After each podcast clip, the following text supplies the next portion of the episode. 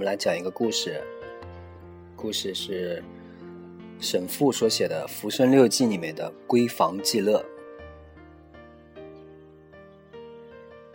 我出生在乾隆癸未年冬十一月二十二日，正逢上太平光景，而且我的家庭也属于小康家庭，在苏州沧浪亭边，上天对我来说是非常厚待的了。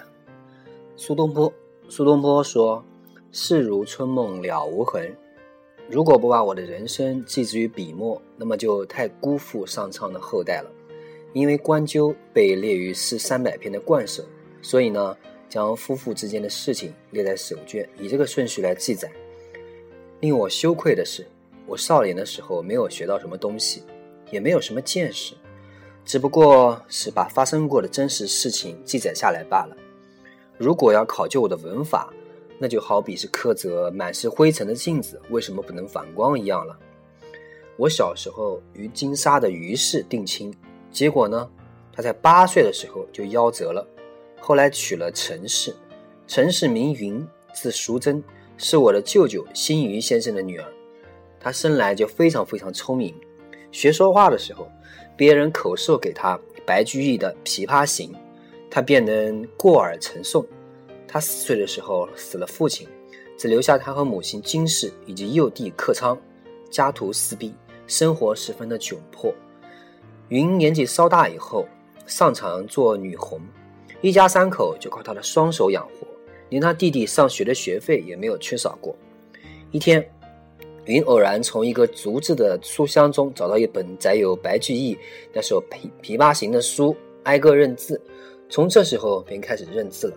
从此，在刺绣的闲暇里，慢慢的也学会了吟诗，甚至还写过“秋清人影瘦，霜染菊花肥”这样的诗句。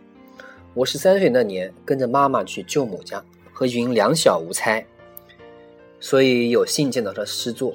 但是，我虽然感叹他的才思俊秀，心里却担心写出这样的诗句的人，恐怕不是很有福气的人。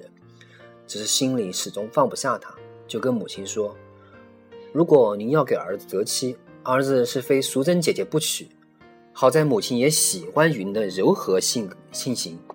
当即脱就脱下自己手上的金戒指给云戴上，缔结了云和我的婚约。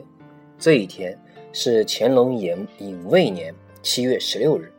那一年的冬天，云的堂姐出嫁，我又跟着母亲去了舅母家。云跟我同年，却比我大十个月。我从小就以姐弟相称，这时候还依旧称呼她为叔姐。到她家时，看见满屋子的人穿的都很光鲜。唯独云上下素淡，仅仅穿着一双新鞋，那双鞋绣织的很精巧。问他，原来是他自己做的。我这才了解他的聪慧不并不仅仅表现在笔墨之上。云的身形削肩长颈，瘦不露骨，眉清目秀，顾盼神飞，就是两颗门齿稍稍外露，恐怕不是福相。但是呢，有一种缠绵的神态。让人心向往之。我要过他的诗稿来一看，有的仅成一联，有的只写了三四句，大都是未完成的。我问是什么缘故，他说这些诗都是无师之作，希望能有个当我老师的知己，把这些句子推敲成篇。我开玩笑的在他的诗稿前面提了“锦囊佳句”四个字，却不知道。他夭寿的命运在这里就埋下了伏笔。这天晚上，送亲送到了城外，回来的时候已经是半夜时分。我妒饥难耐，便让仆人们拿点吃的。仆人们拿来枣脯，我嫌太甜，没有吃。这时候，云偷偷的扯了扯我的衣袖，示意让我去他的房间。进了他的屋子，看见桌上摆有热粥和小菜，我高兴的拿起筷子就吃。忽然听见云的堂兄玉衡喊他：“淑妹，淑妹！”云赶快把门关上，说：“我累了，要睡下了。”玉衡将门推开，挤身而入，看见我在吃粥，就笑眯眯的看着云说：“刚才我来要粥，你说没了，原来藏起来专门给你的夫婿吃呀。”云窘的躲了出去。玉衡将这事告知长辈，全身上下都全家上下也都笑话他，我也非常尴尬，一赌气就带着老仆人先回家了。自从吃粥这件事情以后，再去舅母家，云就开始躲着我。我知道他就害怕别人拿这事笑话他。到了乾隆庚子年正月二十二日，我和云花烛之夜，见到他瘦削的身材依然如故，揭开红盖头，我们相视而笑。饮过交杯酒之后，我和他并肩而坐吃夜宵。我从桌下偷偷握他的手腕，抚摸他那温暖的指尖，不禁心中砰砰作跳。我让他吃菜，当时正逢他的斋期，已经坚持了好几年了。回想他当年开始吃斋的时候，正是我出天花的日子，我就笑着逗他说：“现在我脸上光滑鲜亮，安然无恙，素姐从此可以开戒了吧？”他含笑看着我，点了点头。二十四号，我姐姐出嫁。二十三号因是国际，不能办喜事，于是就在二十二号，我们当天的结婚当天晚上，为姐姐设宴送行，云到堂屋去陪宴，我就在洞房里与伴娘划拳赌酒，结果我大醉而归。等我早上起来的时候，云已经起床，正在梳妆。这一天，亲戚朋友络绎不绝，到晚上上灯的时候才开始办喜事，半夜十二点整。我作为心腹的姐姐送嫁，丑末时分才回到家中。这时候已经是灯残人静了。我悄悄地进屋，看见老仆妇在打盹，而云虽然已经卸妆了，却尚未睡下。在明亮的银烛的照耀下，她低垂粉颈，不知道看什么书，正看得入神呢。我就走过去抚摸她的肩膀，说：“苏姐连日辛苦，怎么还如此孜孜不倦地攻读呀？”云赶紧回头站起来说：“刚才正想去睡，打开书柜发现这本书，看着看着就忘记了。西厢的大名很早就听说过，今天才第一次看到，真不愧是才子书啊！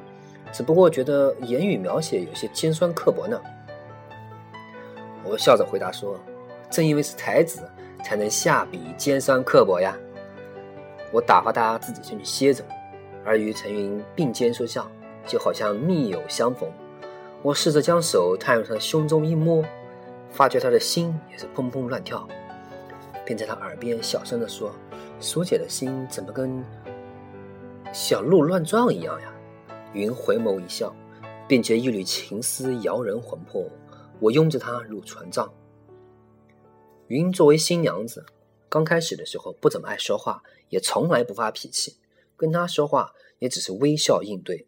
侍奉长辈的时候，她非常恭敬，而对待仆人也很和气，一切都做得井井有条，而没有丝毫过失。对待每天早上看见窗外微亮，他就立刻起床，好像有人在催着他一样。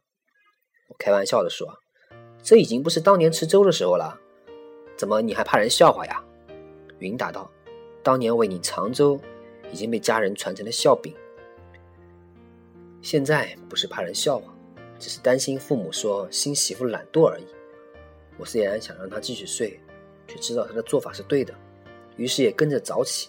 从此两人耳鬓厮磨，形影不离，感情之深是无法用我的短短一篇文章来表达的。然而欢乐的时光总是过得很快，转眼也是婚后一个月了。当时我的父亲家夫公在会稽做幕府，专门来信让我过去。我之前师从于在会稽开馆的杭州的赵醒斋先生，赵先生循循善诱，我今天之所以还能握笔为文，都是先生教导的结果。原定是从会稽回来与陈云完婚后就继续回到会稽完成学业，可是收到父亲的信之后，心中还是怅然若失，害怕云会因此而难过。可是云反而强装的笑脸劝慰我，为我整理行装。只是当天晚上，感觉他的脸色不太一样而已。第二天临走的时候，云向我小声嘱咐道：“你这一走就没有人照顾了，自己要多保重。”登舟谢揽而去时，正是桃李争艳的时节，而我的心却如同林鸟失群，天地也因之变色。等我到了会稽之后，父亲却又渡江东去了。在学馆住了三个月，却好像已经有十年之久。云虽然不时寄来书信，关心我的起居，同时勉励我用功读书，可是我的回信却多是套话，所以心里很是愧疚。风吹着院子里的竹子沙沙作响，月光从长着芭蕉的窗前散落，对景怀人，真让人梦魂颠倒呀。醒斋先生察觉到了我的感情，就写信和我的父亲商量，给我出了十个题目，让我暂时回家写文章。我高兴的就像罪犯预设一样，登上回家的船以后，终于到了家。先到了母亲那里问了安，就马上回到了房间。云起身相迎，我们手握着手，却谁也说不出话来。魂魄仿佛化成了烟，化成了雾，只觉耳中轰然作响，好像都不是自己的身子一样。那时正是六月，屋子里闷热的像个蒸笼一样。幸而住在沧浪亭爱莲居西间隔壁。板桥院内河边有一个带窗的长廊，名为我曲轩，其含义取的是孔子所说的“青丝浊影，浊丝浊竹”。檐前有一株老树，浓荫覆盖着窗户，把人脸都映绿了。隔岸游人往来不绝，是父亲家夫公垂帘宴请客人的地方。禀告母亲得到允许之后，我就协同云住在这里消夏避暑。云因为太热，也就不做刺绣了，整天只是陪着我读书作文、谈古论今、品评风花雪月。云不善饮酒，勉强他，他也顶多只能喝三杯。于是我就教给他射父的游戏，以助酒兴。我自以为人间的快乐没有能超过这段时间的了。我的性情直爽、放荡不羁，而云却像一个老夫子，迂腐拘谨，还有即将礼数。偶尔给他披件衣服、整整袖子，他必定连声说得罪了。有时候给他递块毛巾或者扇子，他必定站起来恭恭敬敬地接过去。开始我很想很厌烦他这样，就说：“你想要礼数来束缚我吗？”俗话说：“礼多必诈呀。”闻听此言，云双颊发红。争辩道：“恭敬还有礼节，怎么反倒说是欺诈呢？”我解释说：“恭敬存在心里就好，不需要来那些虚的东西。”您说：“世间最亲的人莫过于父母，难道也可以在心里存在恭敬而表现出狂乱放肆的样子吗？”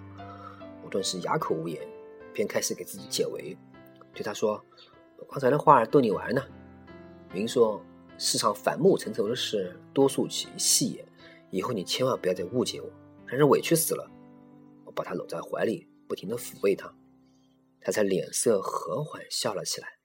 从此，岂敢呀，得罪呀，就成了我们说话常用的词了。